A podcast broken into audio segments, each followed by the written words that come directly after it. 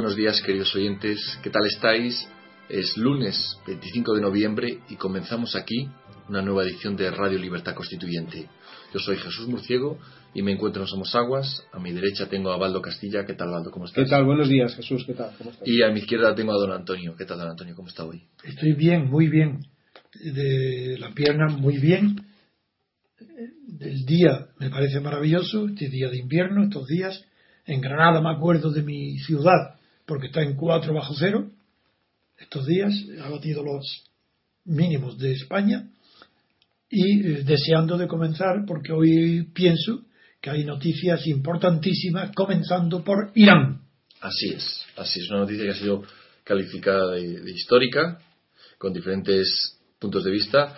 Empezamos con el país que nos titula lo siguiente, su portada. El régimen de los ayatolás somete su programa atómico al control de la ONU.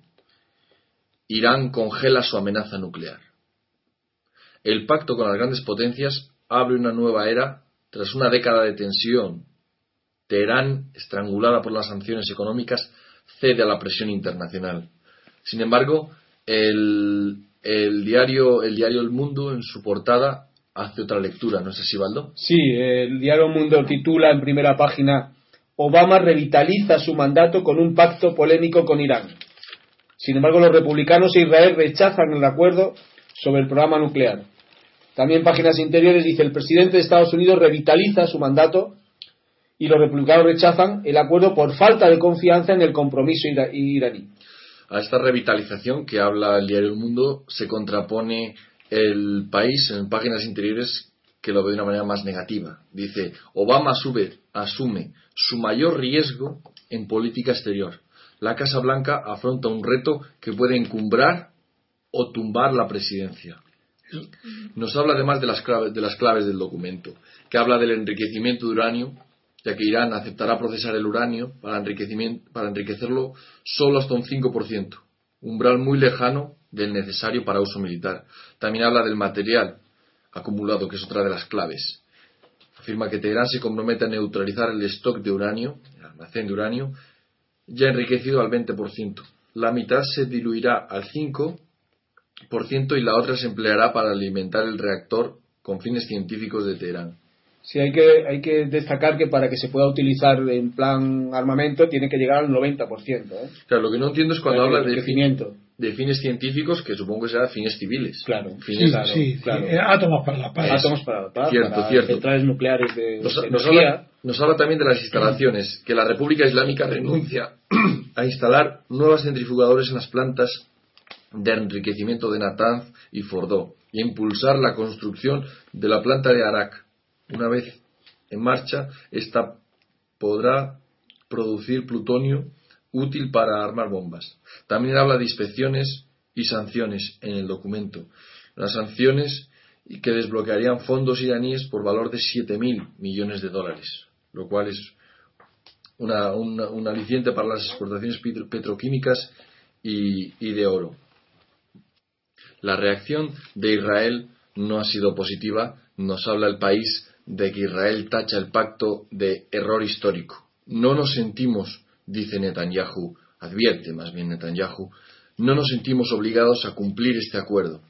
El gobierno israelí, afirma el periódico, queda aislado de sus aliados tradicionales de Occidente. ¿Cómo lo ve el diario El Mundo? El diario El Mundo, la frase exactamente dice, Israel denuncia el histórico error, no el error histórico, sino el histórico error de Ginebra. Y dice además que Netanyahu asegura que el acuerdo no desmantela el programa nuclear iraní. Esos son los titulares del mundo. Claro, también nos, nos añade las declaraciones del ministro, del exministro de Energía Atómica de Israel, Dan Meridor, que afirma que con menos sanciones Irán ya no tendrá incentivo para parar su plan, como que las sanciones fueran efectivas. Ah, también nos queremos analizar la reacción del mundo árabe que nos la trae el diario el diario El País, que afirma que el mundo árabe recela del diálogo con Teherán. Arabia Saudí y Egipto miran con desconfianza las maniobras iraníes. También habla de Bahrein, que también desconfían, siempre centrado en las monarquías del, Golfo Pérsico, en las monarquías del Golfo, que no están muy, muy conformes. Eh, nos afirma también el diario El País que la Unión Europea se apunta un éxito político. la jefa de la diplomacia europea, que se llama Catherine Ashton, que es desconocida no solo en España, sino también en el Reino Unido, solo sabemos que es baronesa y poco más, y la unidad de los, de los 28 en las sanciones elevó la presión sobre Teherán. Tras el acuerdo de Kosovo, Ashton suma otro hito diplomático. La Unión Europea adoptó un, régimen de castigo económico adicional al de la ONU. Por último, analiza también el diario El País la repercusión eh, para, los, para los iraníes de este acuerdo. Nos habla que ha sido una década de desafíos y castigos. El programa nuclear iraní generó una dinámica de, aislamiento internacional. Con la llegada de Ahmadinejad al poder se, identificó dicha tensión. Sí, el mundo habla que Irani, eh, Rouhani dice que tendrá las manos más libres para una mayor apertura en la política interna de su país. lo que dice Don Antonio, ¿cómo valora usted este acuerdo que ha, tenido, que ha hecho con la, Unión? Mi personal es muy, muy positivo. Pero voy a empezar, como siempre, mis análisis. Eh, la crítica radical, como hago todas las mías, porque si no es radical, la crítica no es tal, la crítica o es radical, es decir, o es destructiva, o es asesoramiento. No existen críticas constructivas, eso, ni análisis constructivo, eso no es verdad.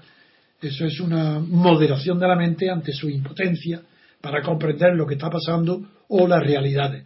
Se dice crítica constructiva, una manera de que la gente quede tranquila de que la persona que hace crítica constructiva es un moderado, que no es verdad, intelectualmente es una persona nula, porque el intelecto no comprende lo que son críticas moderadas, ni críticas constructivas. La inteligencia o está de acuerdo o en desacuerdo con una interpretación, una tesis, una hipótesis, y si no está de acuerdo y tiene inteligencia y preparación suficiente, tiene que destruirla la crítica tiene que ser destructiva, entre otras razones, en el mundo social, porque es mucho más difícil destruir que construir.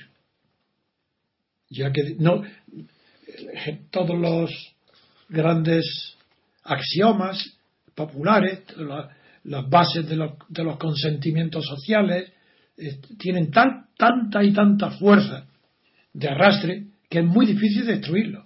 Y una novedad, una inteligencia nueva que ve las cosas con novedad, se ve casi impotente para hacer luz alrededor del foco que la emite, por la niebla espesa que cubre la verdad a través de las críticas constructivas.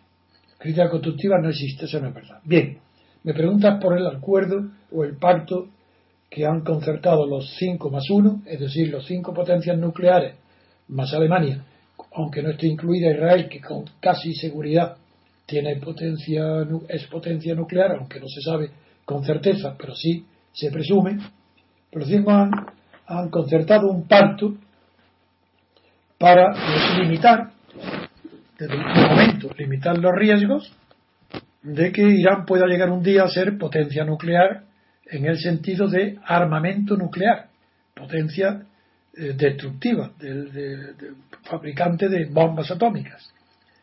Y eh, esto vamos a analizarlo a través de cada, cómo presenta esta noticia cada periódico español, porque así veremos cuál es su tendencia.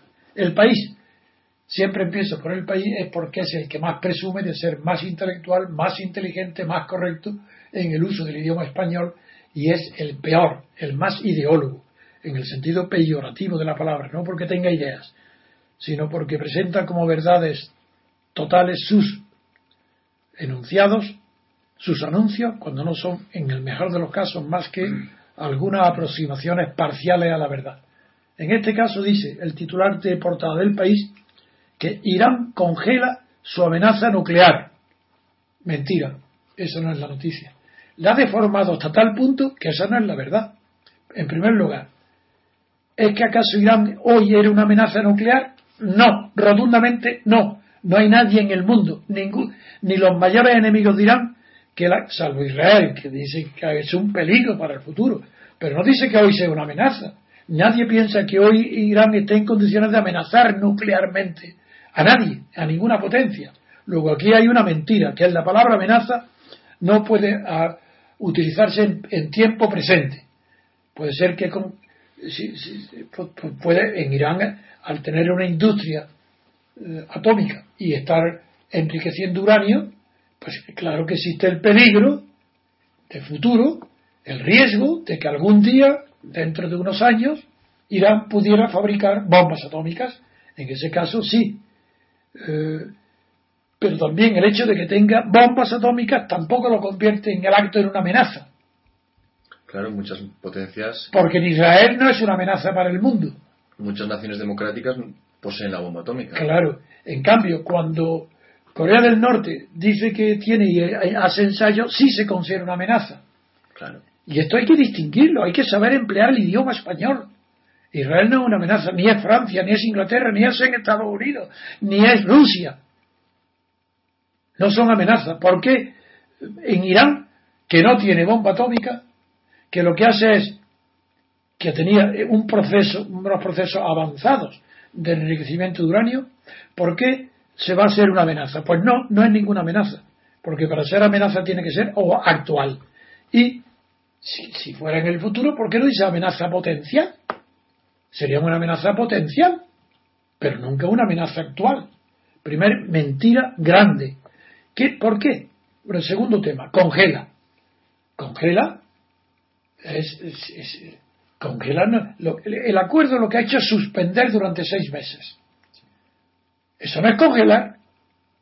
Congelar es eh, un proceso en virtud del cual algo que tiene vida, que está caliente, se enfría hasta el punto de helarlo, congelarlo, helarlo para que no produzca los efectos correspondientes a ese organismo, si es un organismo, o a ese instrumento para que no pueda funcionar.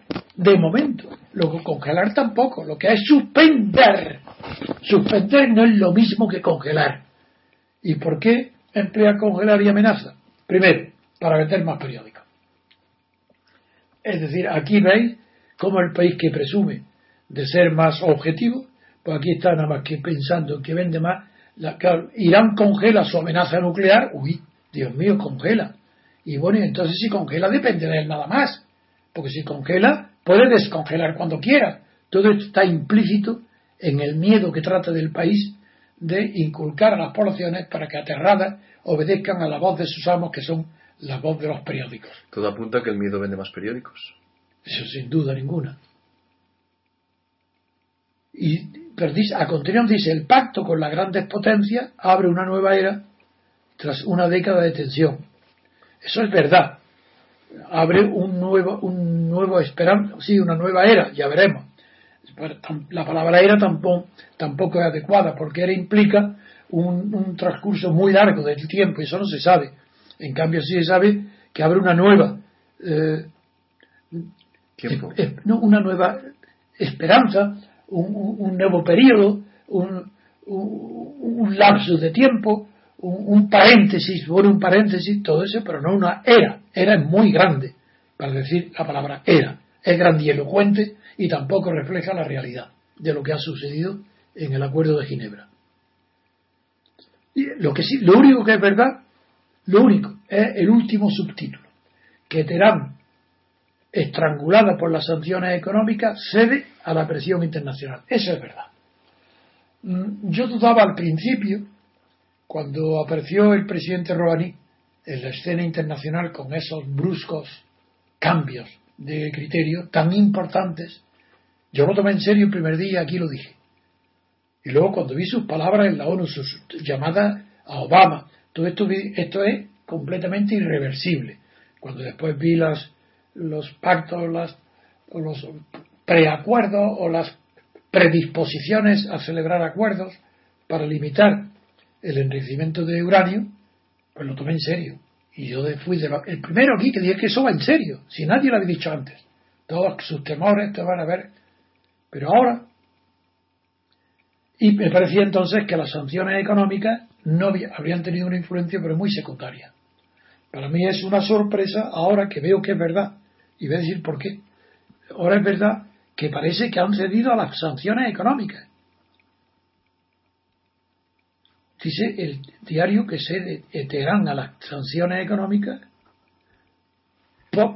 cede su decisión de fabricar, eh, de, seguir adelante con la potencia nuclear de su industria, cede a la presión internacional. Bueno, primero presión, Irán ha tenido en efecto dos presiones eh, internacionales muy grandes. Una es la de Estados Unidos e Israel, que era presión de intervención militar, porque Irán sabía que el gobierno israelí, eh, en su, si llegaba a detectar eh, pruebas inequívocas de que había ya signos externos que pudieran ser detectados desde el aire o desde el espionaje de armamento, de incipiente armamento nuclear, Israel estaba dispuesto a bombardear las instalaciones con el apoyo de Estados Unidos. Primer punto. Eso ha sido muy importante. Pero yo creía que Irán, por la, aunque sea limitada, pero por su potencia productora de petróleo, no estaría tan asustada o tan dependiente o tan postrada por el bloqueo económico eh, que se hizo hace unos años contra sus transacciones internacionales. Yo recuerdo cuestiones ridículas, por ejemplo, incluso en el petróleo, que recuerdo noticias anteriores y he conocido a personas eh, que están en el mundo del petróleo que estaban verdaderamente alarmados porque no no se podía hacer ninguna transacción bancaria internacional de unas cantidades importantes sin demostrar que eso no venía de Irán. Incluso antes de la guerra de los ataques a Libia y de los Emiratos, se sospechaba que había incluso eh, instrumentos de desviación de la atención de grandes cantidades de dinero procedentes del petróleo para cubrir eh, o para esconder que el dinero procedía de Irán. Bien, ha sido tan fuerte esta presión que yo me equivoqué y ahora reconozco que el, el, el temor, no, el temor no, sí, eh, temor y la esperanza, el temor a que continúe el bloqueo de las transferencias bancarias, que es mucho más que sanciones económicas, eso es mucho más. lo que ha perjudicado y perjudica Irán es el bloqueo de sus transacciones internacionales. Eso, claro que ha sido uno de los factores, yo creo que sí, un factor importante que yo no había tenido en cuenta porque lo desprecié, eh, teniendo en cuenta, por un lado, el radicalismo de Irán, que ponía por delante de la, de la economía y del derecho, ponía la ideología, y el islamismo y la ideología de los ayatollah me hacía pensar que colocado en esa situación la, la, eh, la coyuntura o, o, el daño colateral que suponía el daño económico no era suficiente para cambiar la decisión política. Y no, ha sido suficiente. ¿Por qué? ¿De dónde deduzco yo que eso ha sido importante? Porque han aceptado eh, el desbloqueo de 4.000 millones de dólares, no de la totalidad. Luego es que están asfixiados, están angustiados, porque, han, porque han bastado que le levanten 4.000 millones de dólares y le han aceptado. Luego es señal de ahí han confesado que su debilidad económica, sobre todo de transferencias internacionales bancarias, ha sido un arma decisiva, lo cual indica que para el futuro Estados Unidos y los otros países occidentales, pero sobre todo los grandes bancos del mundo, han comprendido ya la eficacia que tiene políticamente el arma de tener congelada, eso sí, congelada, porque se congela a perpetuidad. Otra cosa es que se descongele inyectando calor o, o levantando la, el, el, el, enfriamiento. Pero la congelación de las cuentas de las transferencias bancarias es un arma que va a ser utilizada en adelante en, en cualquier asunto que Estados Unidos o las potencias europeas eh, consideren que hay que acabar con ese clima de tensión o de temor y van a utilizarse en adelante, dada la eficacia que ha demostrado en el caso de Irán. Eso en cuanto al país. Si del país pasamos al mundo, en el mundo mm, dice un título en portada acertado. Obama revitaliza su mandato con un pacto polémico con Irán. El pacto polémico se refiere, como es natural, al mundo político de Estados Unidos. Es polémico allí, pero no es polémico salvo con Israel, que tampoco es polémico. Israel es que está en contra. La polémica implica que hay dos visiones opuestas. En Israel no hay ninguna visión opuesta. En Israel se opone radicalmente, diciendo, calificándolo, que ahora hablaremos de él, cuando hablemos de las potencias de error histórico. Mientras que en Obama, lo que ha calificado Obama es de acuerdo histórico.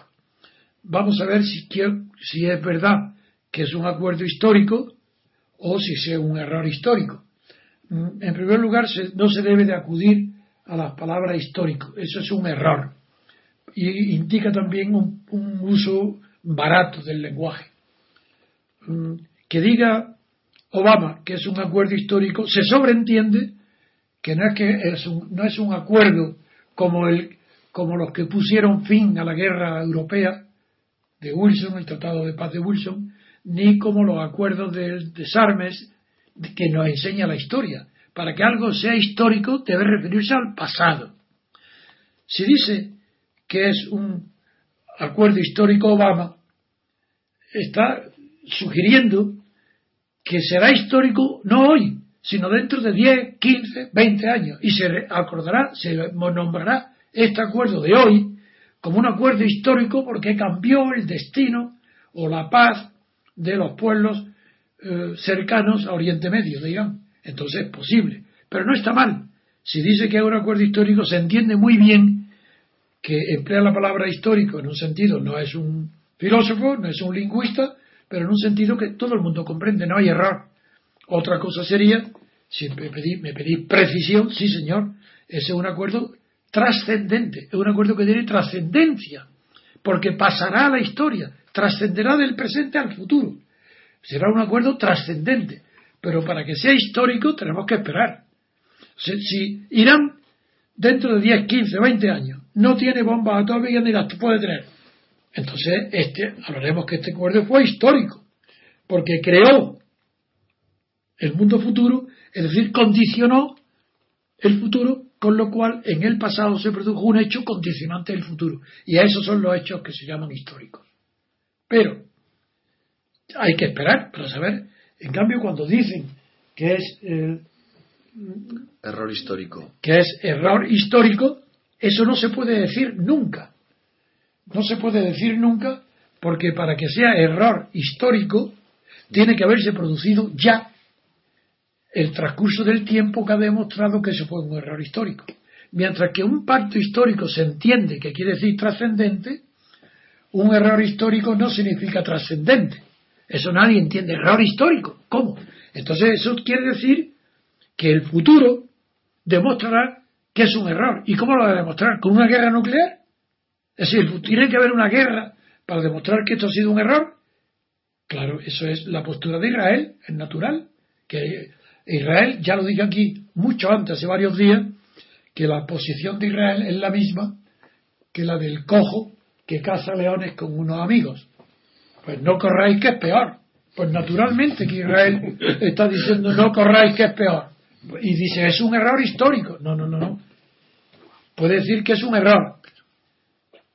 Pero histórico no. Solamente será histórico si se demuestra que fue un error. Para que sea histórico tiene que ser error. Y el error no está demostrado. Cuando se demuestre en el futuro que ha sido un error, se puede decir, fue un error histórico. Pero no se puede decir será un error histórico, salvo que te atrevas a hacer una profecía, y mucho menos en presente, es un error histórico. Eso no es inteligente. ¿Y qué le parece la expresión, histórico error que utiliza el diario El Mundo? ¿Dónde lo utiliza? La utiliza en páginas interiores. histórico error. Así Hombre, no, no es. Aunque la, mayoría de los lectores, de los lingüistas y los gramáticos le dirán error histórico es lo mismo que histórico error. Y lo que ha dicho Mundo es que es un histórico error. Histórico error. Pues ya eso es mucho más grave. Aquí lo tenemos. Israel denuncia el histórico error de Ginebra. No, eso ya lo he criticado ahora mismo. Mm. Eh, ¿El mundo el que ha dicho error histórico? Ah, no, es que no, es verdad, es que yo he oído en la televisión el juego de palabras que lo que dijo Netanyahu fue error histórico. En cambio, el mundo dice histórico error. Histórico error. No es igual. Y no es igual porque error histórico, el acento está puesto en el, en el error, el sustantivo está en el error. Y al ponerlo detrás, histórico, er, al ponerlo eh, error, el primero error histórico, está diciendo en el futuro se verá que esto es un error. Mientras que dice histórico error, Pero hombre, es que ya ha pasado la historia. Es que esto significa otra cosa. Para decir, cambiando el orden de las palabras, cambia su sentido. Y la expresión histórico error significa que está hablando del pasado. Un, un error que fue histórico ya. No es lo mismo que error histórico. El error histórico está diciendo un error que dentro de años se verá, será histórico. En cambio, histórico error está diciendo que ya es histórico. Y eso, eso la verdad es falso, eso es mentira. El uso del lenguaje es, el mal uso del lenguaje es el arma cotidiana de los políticos. Pero un gran político, un gran hombre de Estado que admire la verdad, la belleza de su lenguaje, tiene que cuidar con muchísimo cuidado las palabras que utiliza, tiene que hablarlas con mucha precisión, porque de sus palabras los gobernantes deducen cuáles son las situaciones de peligro que les acechan o le amenazan. Vamos ahora a analizar la, la, posición de Obama en este, en este acuerdo. En cambio, no, en este acuerdo Obama, Obama ha, tenido, ha sido el triunfador. Ha sido Obama después del fracaso tan grande de Siria, después de haber hecho Obama el ridículo verdaderamente el ridículo con Siria, porque ha ido enganchado como un pez en el anzuelo. Kerry, el pobre Kerry, inocente Kerry, ingenuo Kerry, lanzó la broma, la, la butada de que claro que se, suspendería el bombardeo sirio si, si, si, abandonaba el armamento, si deshacía las armas. Ese anzuelo fue lanzado inmediatamente a la boca de Obama por Putin a través del propio presidente sirio, que dijo, ah, bueno, yo estoy dispuesto a ceder el armamento químico, renunciar, desarmarlo, quitármelo, y a, cambio de que no me bombardeen. Entonces, Putin ha jugado con Obama como pez sujeto por el en el anzuelo de un pescador. Ha jugado con él y ha ganado. En Siria, la prueba, todas, recordáis todas las tonterías que se decían de Siria que si hacía falta dos años, que si era imposible localizar armamento, como si está prácticamente está ya terminado, está localizado, no hay ningún problema.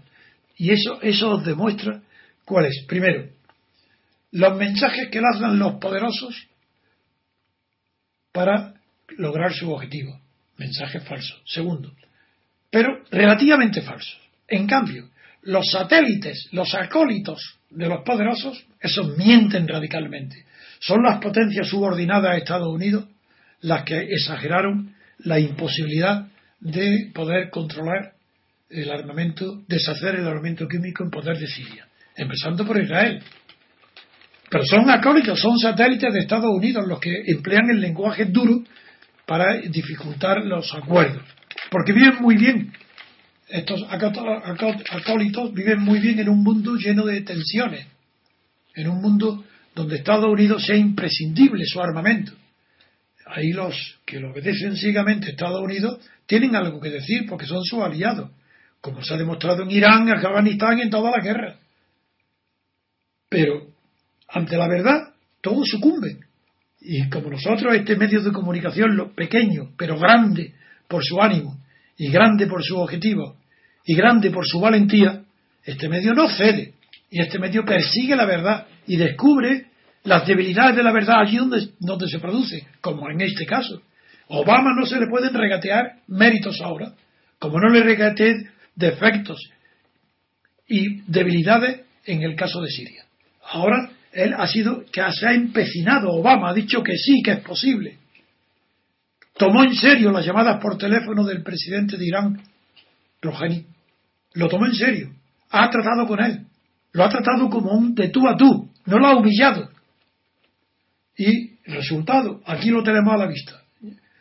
Que, que, no, que, que, que olvidarnos de las palabras, olvidémonos de las palabras. ¿Qué es lo que hay? Una realidad innegable. Durante seis meses el mundo tranquilo. Está paralizado, no avanzará un milímetro. Segundo tema. Como vienen los puntos del acuerdo, que Jesús lo ha leído, yo todavía no, pero Jesús me dirá si hay algún error. Primero, el acuerdo dura poco tiempo. ¿Por qué dura poco tiempo?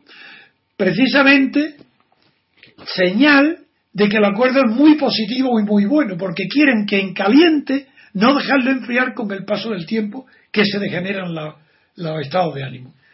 Seis meses. ¿Por qué? se suspende seis meses para poder en caliente seguir enseguida, seguir inmediatamente avanzando en el desarme, pero no en un desarme de potencia militar, no, no, no, no, en, el, en, la disminución de las posibilidades de que Irán pueda enriquecer el uranio por encima del 3,5 que es el acuerdo acordado hoy.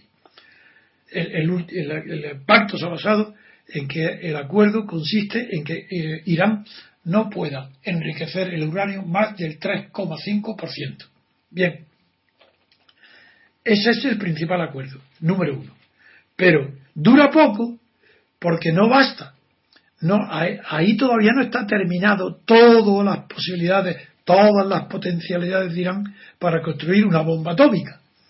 Y dada la presión que ha tenido Francia a través de su ministro de Asuntos Exteriores, Fabius, y Israel, por supuesto, que, lo que no quiere es que haya la posibilidad menor de que se fabrique una sola bomba atómica, pues por eso el acuerdo es corto y va a continuar hasta hacer imposible que pueda fabricarse una sola bomba atómica. Y eso lo ha aceptado Irán. Y eso es lo que nosotros hace tiempo, mucho antes, hace días, cuando se anunció estos diálogos, avanzamos, que creíamos en la sinceridad del presidente de gobierno Rouhani de Irán, creímos, creemos que Irán ya no tiene interés en, mantener una bomba atómica ni fabricar varias, no digamos, porque sabe que eso le perjudica más que le beneficia. Porque para lograr un equilibrio con Israel, más le vale tener un acuerdo y un lazo de, si no de amistad, sí de conveniencia mutua con Estados Unidos, que eso va a frenar más a Israel que la amenaza de la posible fabricación de una bomba atómica. Por esto estoy muy contento de que es muy positivo, que es un triunfo indiscutible de Obama y del presidente iraní, que el pueblo iraní va a festejar este acuerdo porque va a notar enseguida la afluencia de dinero en su economía, no solo por el desbloqueo del dinero propio, sino porque tras este acuerdo que dura poco, seis meses, yo estoy seguro que va a seguir avanzando el programa de, de desnuclearización de la industria eh, atómica para que sea hacer imposible que de ahí salgan armamentos nucleares. Y el felicito, por tanto, a Estados Unidos y a Irán en primer lugar. Y segundo, a todas las, potencias nucleares que han acudido y ah, pongo en su lugar un poco ridículo a Francia, porque Francia ha hecho el simulacro de resistirse, por un lado, para estar eh, más eh, agradecida por parte de Israel. La prueba es el viaje de Holanda a Israel unos días antes. Y en segundo lugar, porque habiendo Holanda demostrado que tiene autoridad, voz propia en África Negra, heredado, eh, es un, papel heredado de De Gaulle, después de la guerra de Argel, conservó el monopolio de la influencia política en toda África.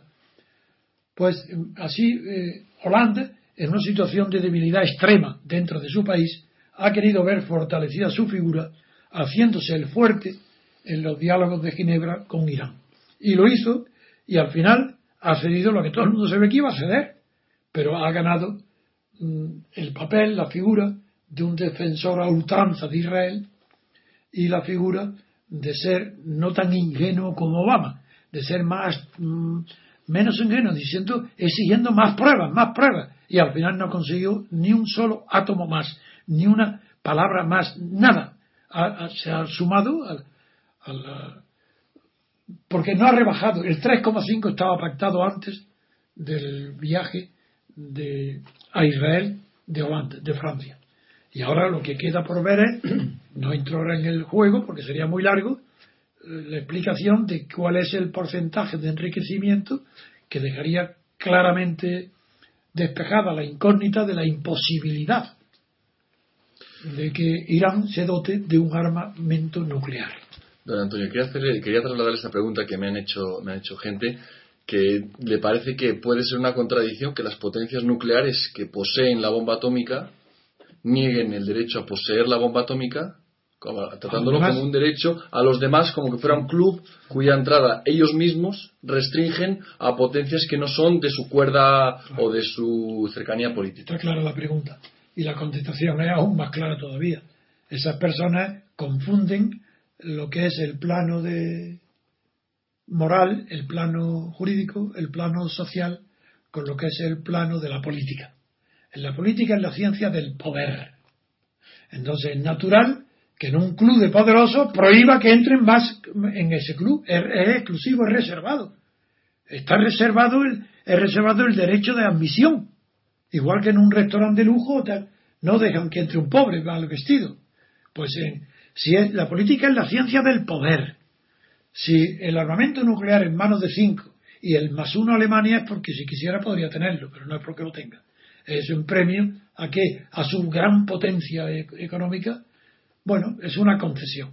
Pero ese club no es el club de ricos, es el club de los poderosos.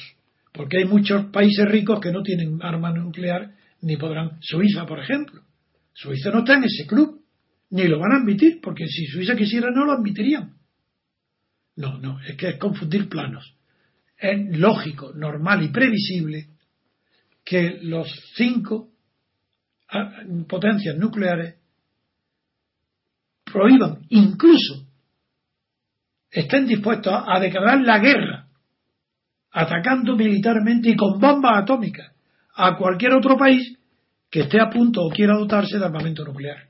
Porque saben, ellos, no, lo que se puede decir, ah, entonces esos cinco reconocen que tener armamento nuclear es un peligro para el mundo.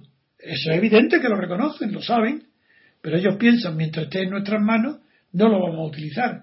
Pero eso no, eso no quita de peligro el uso del armamento nuclear, porque en el futuro habrá otras personas. Segundo, esas personas son débiles. Y en un caso de perder, perder el poder o, verse disminuido ante la miseria, son capaces de utilizar el arma. Se vio en Cuba con la, crisis de Kennedy y Khrushchev. O estuvo a punto, pudo, no, no es imposible pensar. No es más, se conoce que fue posible el armamento nuclear utilizado por en, y, figuraron el desastre. Bueno, ese miedo de Cuba, de ahí arranca el motor principal que empuja a las potencias a mantener cerrado a cal y canto el club de los países, o de los estados, mejor dicho, con armamento nuclear. Yo no, no es que no vea que hay una contradicción moral y lógica, pero no lo hay, no hay contradicción política ninguna, porque la política es la ciencia del poder y internacionalmente sigue siendo igual de cierto que nacionalmente.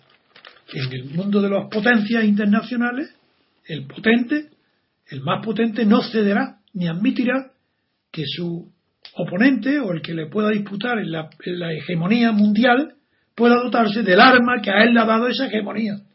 Estados Unidos y la Unión Soviética antigua tuvieron el, el condominio del mundo, se llamaba entonces. Y ese condominio fue debido nada más a que eran los únicos dos países que tenían armamento nuclear. Mm.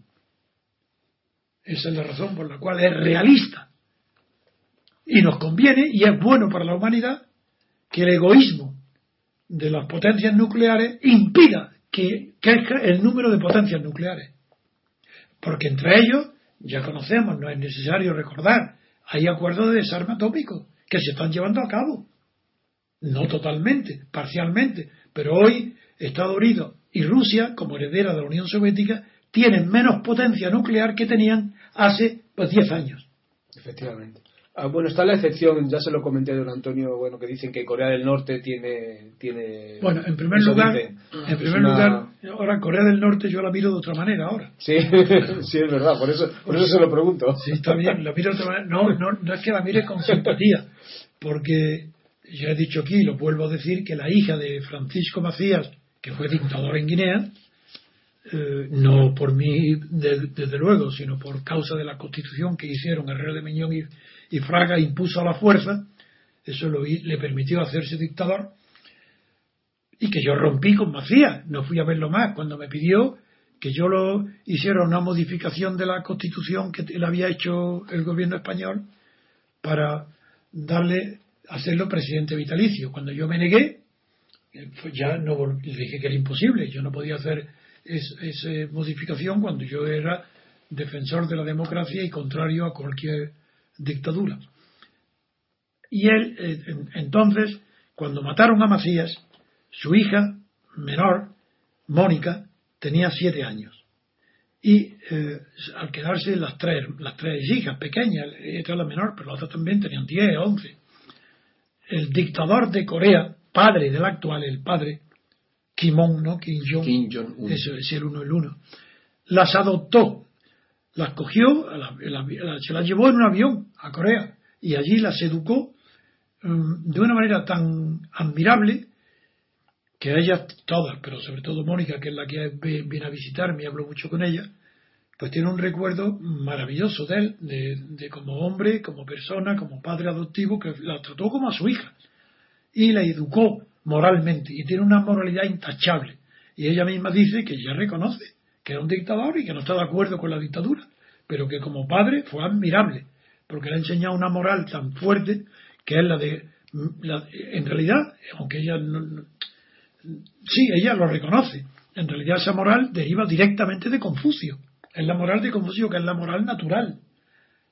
Y ella explica las diferencias entre Corea del Norte y el Sur mm, basándose en que en, en el sur abandonaron la educación religiosa de China, de Confucio, mientras que en Corea del Norte ha sido obligatoria la enseñanza. Y claro, la moralidad de... Y ella considera que, el, Corea del Norte, los habitantes de Corea del Norte, tienen una honradez, una moralidad privada, privada, ¿eh? personal, infinitamente mayor que Corea del Sur. Y desde luego, cuando viene a Europa y habla con nosotros, es de una superioridad moral a la moralidad corriente del pueblo español y europeo brutal. Ella es una mujer íntegra. Bueno, y esta mujer, lo digo para que se conozca por qué estoy tan entusiasmado, por qué la ayudo, porque una productora eh, americana de Hollywood, de Los Ángeles, especializada en hacer películas, preparar películas que otras grandes productoras luego las, las, hacen y realizan, está preparando la vida de Mónica Macías. La vida porque ella ha escrito un libro sobre su vida, que es Mónica Macías, ha escrito un libro y, ha sido ya un bestseller mundial. Así, el- está traducido ya prácticamente a todos los idiomas. Y, eh, en- y van a hacer una película en Hollywood sobre ese libro. Y yo me hace gracia, he dicho que sí, como es natural, porque el libro comienza y termina con mi presencia. Porque esta Mónica yo no la conocía. Con siete años, como iba a conocer yo a una niña de siete años. Y además yo dejé de ir a Guinea mucho antes, años antes. Cuando yo dejé de ir a Guinea ya tendría tres años, no, no la conocía. Entonces ella ha hecho un viaje hasta conocerme, porque ella ahí estaba todo angustiada por no conocer su personalidad. Buscaba su, no tanto el padre, como quién era ella, como una africana de Guinea Ecuatorial podía tener la educación coreana, china, de Confucio, y tener además unos valores europeos, porque sus padres habían sido, habían servido a España, habían estado, y le había transmitido también valores españoles, europeos, y vino a verme, y gracias a, ella es lo que dice, que gracias a mi, al encuentro conmigo, se descubrió a sí misma, y, y por eso el libro y la película empieza con su viaje para conocerme, luego ella me cuenta su vida, que es la película, y termina otra vez en en mi casa, ella, dándole yo ya los últimos, los consejos que le daba naturalmente, como si después de haber conocido su vida la comprendí mejor y ya ahí termina la película.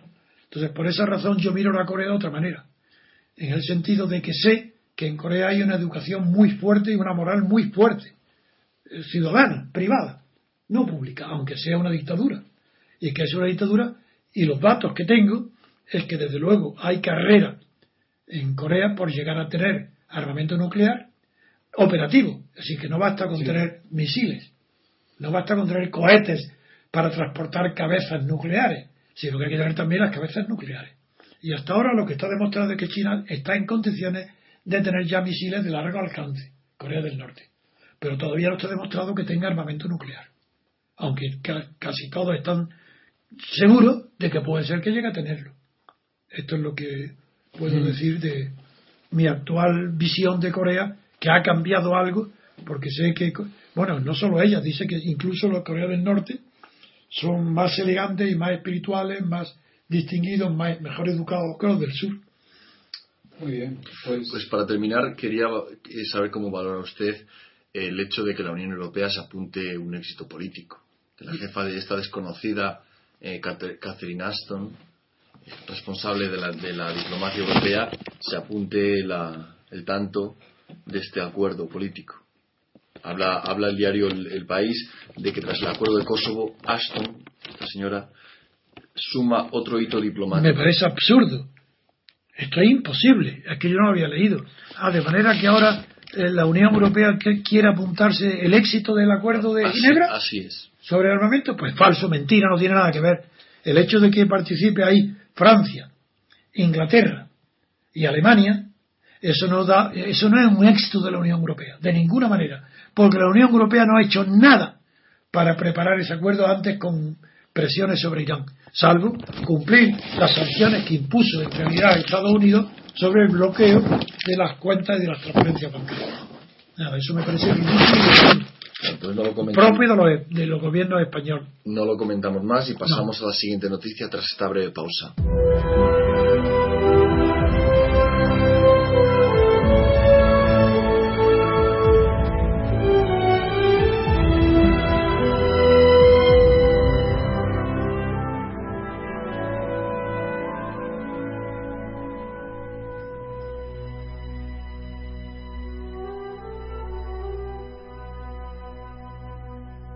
Siguiente noticia, en el ámbito de nacional, nos la trae la clausura del Congreso del Partido Socialista en Andalucía, en la que Rubalcaba alaba el poderío de Susana Díez.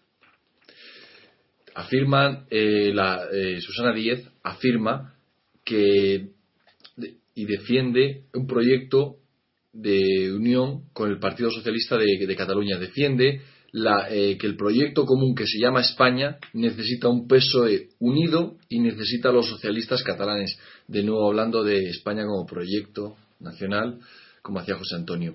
También nos habla del diario El País, nos trae en páginas interiores que Susana Díez convoca al PSOE a emprender una ola de cambio. Cambio como Felipe González prometió en el 82. Eh, eh, afirma la señora Díez que salimos unidos pero sobre todo bien cosidos, para estar a la altura de lo que necesita España, o de lo que España necesita, afirma ella. También dicen otras voces del PSOE andaluz que salvando las distancias, Susana recuerda a Felipe González. Don Antonio, ¿comparte usted este criterio? No, no, no. Bueno, eh, comparto, soy andaluz y figuraros cómo conozco a mis paisanos porque de pequeño he oído todas esas frases. Empecemos porque Rubalcaba, de todas las declaraciones que estoy acaba de leer, lo que deduzco de ahí clarísimamente es que Rubalcaba se ha metido debajo de las faldas de Susana Díaz. Figuraron lo que está él sacando, qué partido le está sacando. Debajo de las faldas, porque las tiene bien cosidas, pero le ha levantado la falda a Rubalcaba.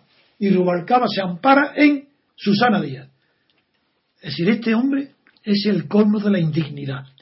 ¿Y qué es lo que dice Rubalcaba? ¿Cómo? ¿Qué dice? Pues claro, desde donde está, dice, qué poderío, qué poderío.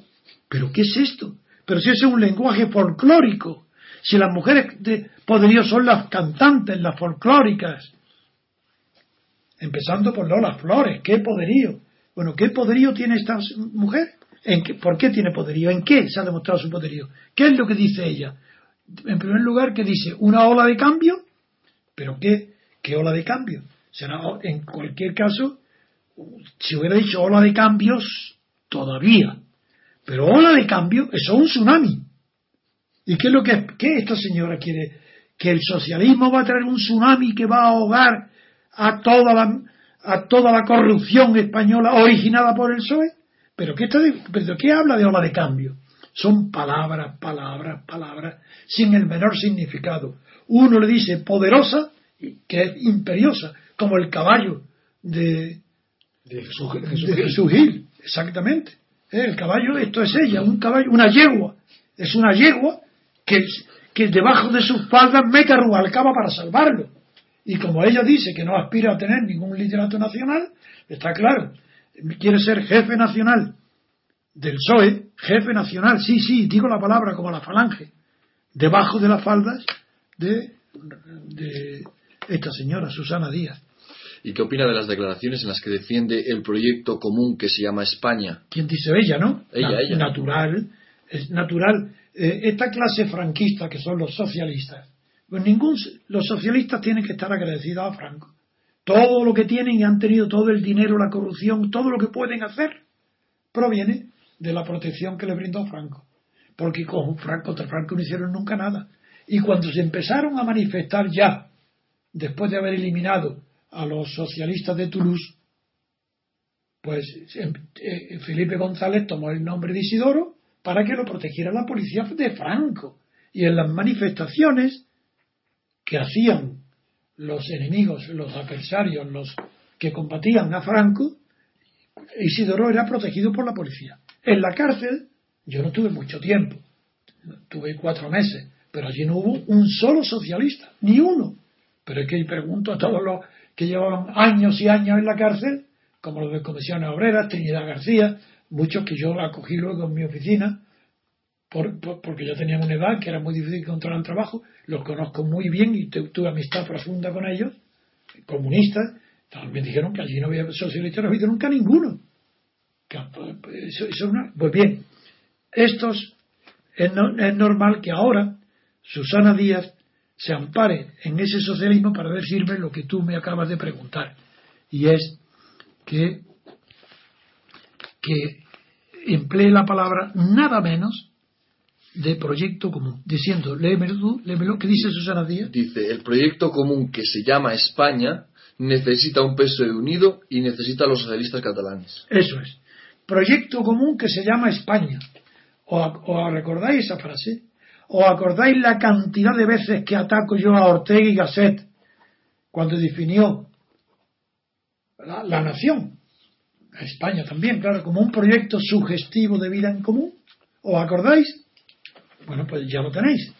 Yo siempre critiqué al socialismo de que el germen del PSOE español, hoy el actual, no el primitivo de Pablo Iglesias, el de hoy, aquel era reformista, pero el de Felipe González fascista. ¿Os acordáis la cantidad de veces que hablé del proyecto común? Míralo, aquí lo tenéis. Ya está. Ya está claro que para el, el PSOE, para Susana Díaz, España es un proyecto común, de vida, un proyecto sugestivo de vida en común, de, dice de España con, con Cataluña, Así es. Eh, dice la palabra España Pues- o resto de España. No, no, no, España. Bueno, pues figuraros qué cateta, qué ignorante. ¿Es que España es- se llama España sin Cataluña? No. Si hubiera dicho el resto de España con Cataluña, gramaticalmente estaría mejor. Pero es que España no es España sin Cataluña. No es que Cataluña no es Cataluña sin España, sin el resto de España. Si por eso es un horror. Es un paso atrás en la historia. Susana Díaz, dudo mucho de que sirva para ama de casa. Dudo. Porque un ama de casa no tiene esas ambiciones fuera de sus límites. No va a comprar a un supermercado carísimo cuando está en un barrio con eh, alimentos más baratos. No va al hipercor o si puede ir a otro más barato. Y esta Susana Díaz se ha lanzado. Claro, está sostenida, es que está espatarrada sobre Rubalcaba. Es que ya no es que esté metido, es que se ha subido encima de él. Y encima de él va cabalgando para llevar a Rubalcaba a ser que le nombren secretario general. Y ella la que dirige a, a Rubalcaba. Vamos a ver, entre tanto perfume, tanta falda, tanto, no sé lo que, no sé lo que Rubalcaba va a, a sacar de provecho. Pero desde luego, el quien está sacando el provecho ya es Susana Díaz. Susana Díaz se ha convertido en cuatro meses de una desconocida por completo a una señora poderosa en el sentido de poderío, señorío. Es una mujer que tiene señorío, que tiene poderío sobre quién? Entre otros sobre Rubalcaba. Y a Rubalcaba lo ha impulsado. Si Rubalcaba gana, la Secretaría General, cosa que dudo mucho, entonces el poder de Susana Díaz habrá aumentado. Pero también se está jugando una partida muy, muy peligrosa, porque más compromiso con Rubalcaba es imposible. Dentro del PSOE todo el mundo sabe ya que Rubalcaba está apoyado por Andalucía. ¿Y qué pasa? Si Chacón Porque Rubalcaba es el hombre de las mujeres. Ahora ha cogido a Susana, pero antes tenía a, Carmen Chacón. a Carmen Chacón. Yo no hablo de sus relaciones sentimentales, que hablen otros. Pero es el hombre de las mujeres. Se apoya en mujeres. Vamos a ver, supongamos que gana Carmen Chacón. Los celos con su, Susana van a ser terribles. Eso no se disimula. No se pueden, en la vida pública, no se abandonan, no se tiran por la ventana ni los vicios ni las virtudes privadas, personales. Siguen con ellas. Entonces, aquí el PSOE se ha metido en un lío de faldas. Chacón y Susana. Y en ese, entre ese lío de faldas se debate Rubalcaba con una eh, oratoria cada vez más ridícula, repite, repite, repite sin parar, sin respiración, levantando las manos, repite la misma frase una y otra vez y otra vez y otra vez y otra vez, y con eso cree que consigue algo. Sí, y con el brazo cortando. Y el- y el- y el- el brazo parece que está cortando. No, jamón. No sé lo que estará cortando. Bien, el el hecho es que es interesante lo que está pasando en el PSOE porque ahí de luego algo se mueve, pero lo que se mueve no interesa a los españoles, interesa a ellos, a los que si quieren los cargos. Afirma Rubalcaba, don Antonio, que el PP también tenía un programa electoral en B. Bueno, eso es gracioso, por lo menos. Eso, eso sí, eso tiene ingenio. Es decir, no, ig- igual que los periodistas españoles tienen ingenio, tomado de la prensa suramericana, ¿eh? eso no es original español. Empezó en España Cambio 16, con el juego de palabras, y luego prácticamente lo cogen todo, dándole un doble sentido a las palabras, cosas ridículas. Pero este Rubalcaba tiene ese sentido para la- el uso de la palabra. Y ha, transformado muy bien del mismo modo que en Israel ha transformado el acuerdo histórico en error histórico, también Rubalcaba ha transformado, como tú has dicho, el el eslogan de que has dicho tú, me acabas de decir. El programa electoral en B ha transformado la caja B en, pro- en programa electoral en B. Eso, y es un recurso retórico, bueno, de habilidad, pero nada más. Pues para finalizar con este tema de Rosa Díez, me gustaría que De valorara. Rosa Díez, no, de Susana. Susana Díez, perdón. Perdona, Jesús. Ah, hay dos No. días. No, No, no, tres es- días. Es no, Díaz. eh, esta es Díaz. Este día. Díaz. Entonces, em, para finalizar, me gustaría que valorara las declaraciones de, de la presidenta del PSOE andaluz, Micaela Navarro Garzón. Es que no sé lo que ha dicho. Dice, salvando las distancias, Susana Díez... ¿Salvado o salvando? Salvando las distancias, Salvando. Susana Díez recuerda a Felipe González. Quizá por las declaraciones que, que convocaba a emprender una ola de cambio. No, no, yo creo que no, yo creo que no, yo creo que no. Yo creo que es, sí, lo del por el cambio, y cambio, sí, el eslogan de González es el mismo. Pero yo creo que Felipe es más ambicioso que ella. Ella tiene una ambición local, de momento. Ella quiere ser la jefa de Andalucía. Ella quiere tener señorío, poderío. En cambio, Felipe González quería tener riqueza y utilizó la política para enriquecerse, para vivir como, un- como los grandes magnates del mundo. Eh, es más, Felipe, eso no es, no es eh, raro en algunos andaluces listos, que llegan a tener una listeza universal, mientras que Susana su listeza es local, es sevillana. Eh, Felipe podía tener un origen sevillano, pero sus ambiciones se proyectaban fuera de España. Era un hombre quería ser conocido en el mundo y desde el principio quería se consideraba él distinto de los demás. Él se consideraba superior a todos sus compañeros y se veía en su postura. Yo lo veí, lo vi, digo, este, de lo creído y vanidoso que era. Susana Díaz hasta ahora no. Yo Susana Díaz incluso la veo modesta. Lo veo con un papel superior al que está preparada. La veo con la modestia de un ama de casa pequeña, de pequeño burguesa, pero baja, no alta. Y no creo que tenga ambiciones de dinero. Lo que tiene es ambiciones de señora. Es una, es una pequeña burguesa que quiere ser señora a través de la política. Entonces, eh, sí, busca el señorío, el poderío, eso lo busca, como una folclórica de la política. Pues Lola Flores, pues tenía ese poderío y la, la cantante de, Rocío Jurado, por ejemplo. Hombre, esa, esa más, esa, Esa es la que, esa es la que más poderío ha tenido ha sido Rocío Jurado. Pero la Pantoja también, Pantoja también. también, también tiene señorío. Pues bien, no- por tanto no estoy de acuerdo con esos titulares. Pues pasamos ahora, si no tenéis más comentarios, a la siguiente noticia tras esta pausa.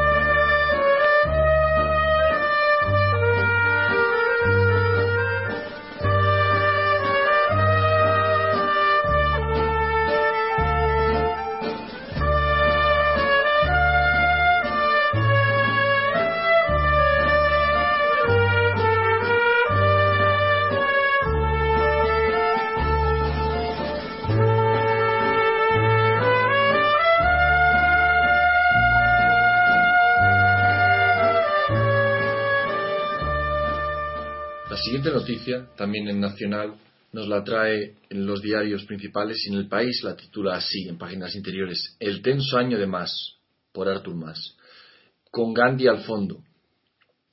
Afirma que el plan soberanista cumple 12 meses sin ningún gesto del gobierno central.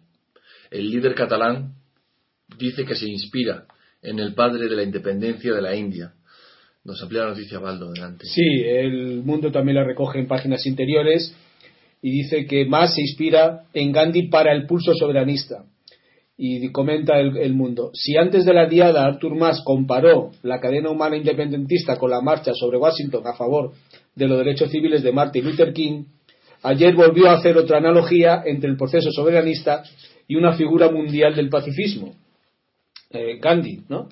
El presidente de la Generalitat aprovechó su visita al santuario donde se encuentran los restos incinerados de Mahatma Gandhi estandarte de la lucha de la India para conseguir la independencia de Gran Bretaña, para afirmar que este movimiento contra el colonialismo es, comillas, inspirador, ya que tuvo unas raíces básicamente muy pacíficas y sobre todo populares. Más recordó que su movimiento tiene referentes en el protagonizado por Gandhi, ya que los dos comparten un sentido popular, transversal y pacifista. También indicó que la defensa de la sociedad catalana a decidir su futuro tiene un apoyo mayoritario, por lo que espera que si, que se, si se mantiene se acabe imponiendo. ¿Qué comentarios tiene usted, don Antonio, sobre bueno, este? Algo uno fundamental es que ha demostrado Artur Mas su ignorancia de la historia, su ignorancia absoluta de la figura de Gandhi, su ignorancia de la independencia de Gandhi, su ignorancia de la esencia de la resistencia pacífica de Gandhi, en que no sabe nada de nada. Ha hecho una vez más el ridículo internacional. Voy a explicar por qué. Gandhi mismo, él dijo que el secreto último de la victoria pacífica del pueblo indio sobre Gran Bretaña para obtener su independencia radicó no tanto en la resistencia pasiva, no responder a ninguna violencia, como en la actitud señorial del pueblo indio que demostró a los ingleses que eran capaces de ser gentleman. Esa palabra empleada por Gandhi es el secreto que aclara todo el proceso. Los ingleses, lo que le impresionó a los ingleses fue que el movimiento pacifista dirigido por Gandhi tenía tal sentido del honor propio, tal sentido de la dignidad, que se comportaban siempre, en cualquier circunstancia, como gentlemen ingleses. Eso lo comentaron los propios ingleses. Bien, ¿qué ha hecho Artur Mas? ¿Por qué es tan ridículo y tan cateto, tan inculto, tan ignorante Arturo Más. Porque tenía, si hubiera conocido esto que yo estoy diciendo, si hubiera conocido la vida, la historia, la biografía y los comentarios sobre la India, se habría agarrado diciendo, ¿cómo? Exactamente Gandhi tenía el secreto de los catalanes, que es el Seni. Porque exactamente Gentleman es el Seni catalán. Ni lo sabe el tonto este. Podía haberse lucido, decía es que los catalanes tenemos Seni, que es lo que Gandhi transmitió, el orgullo, la dignidad, el sentido del honor. Se lo transmitió Gandhi al pueblo, a millones y millones de hindúes y también pakistaníes. Y fue tan grande, tan grande, tan grande su figura, por eso me molesta muchísimo que una persona a la que yo respeto, como Federico Jiménez Los Santos, ayer mismo, comentando este viaje a la India, hablara de Gandhi despectivamente, llamándolo que era un botarate que no tenía ni idea y que consiguió dividir la India en tres partes. Esta falsedad, ya después me recordáis que la explique por qué eso es falso. Pero continúo con Cataluña. Entonces, Arturo Mas, Arturo Mas no, no se ha inspirado en, en la cualidad de Seni que tuvo el movimiento de Mohammad Gandhi, era un Seni que le transmitió a las masas paupérrimas, sin poder, los millones de indios desahuciados, entregados, moribundos de hambre, de miseria, de falta de... le estremetió el orgullo de la palabra, del honor. y eso Artur Mas ni lo sabe. Pero cuando ha dicho además, eh, cuando además, además de eso, ha olvidado Artur Mas lo mismo que olvida y dice lo contrario Federico Jiménez Los Santos. Es decir, que Artur Mas ha olvidado que Gandhi sacrificó su poder, no tenía ninguna ambición y le ofreció la presidencia de todo el imperio sublevado contra Inglaterra, poblado por los hindúes y los pakistaníes, le ofreció la presidencia al jefe de la oposición de Pakistán, que la rechazó. Es decir, que más prueba de unidad nacional contra el secesionismo no cabe. Gandhi fue opuesto furibundo, pero furibundo dentro de su de interior, porque al exterior tenía tal serenidad de ánimo que no mostraba, se mostraba siempre pacífico en sus modales, pero la energía, la dinamismo interior para defender la unidad de la India no tuvo paz. Es decir, fue único. El ejemplo de Gandhi fue único para que no se, hubiera secesión en el movimiento hindú por la independencia. Lo contrario Arturo Más, que quiere hacerse independiente, Cataluña. Es el ejemplo contrario a Gandhi. Por eso no tiene sentido que Federico Jiménez se invente la historia india diciendo que Bangladesh o que Gandhi fue causante de la separación de Bangladesh o de Pakistán cuando Bangladesh se separó después de Pakistán y contra la voluntad, la enseñanza y la doctrina total de Gandhi. Pues con esta última noticia despedimos nuestro informativo de hoy, agradeciéndoos a todos vuestra participación y esperando contar con vosotros en próximas ediciones. Hasta entonces, un saludo para todos.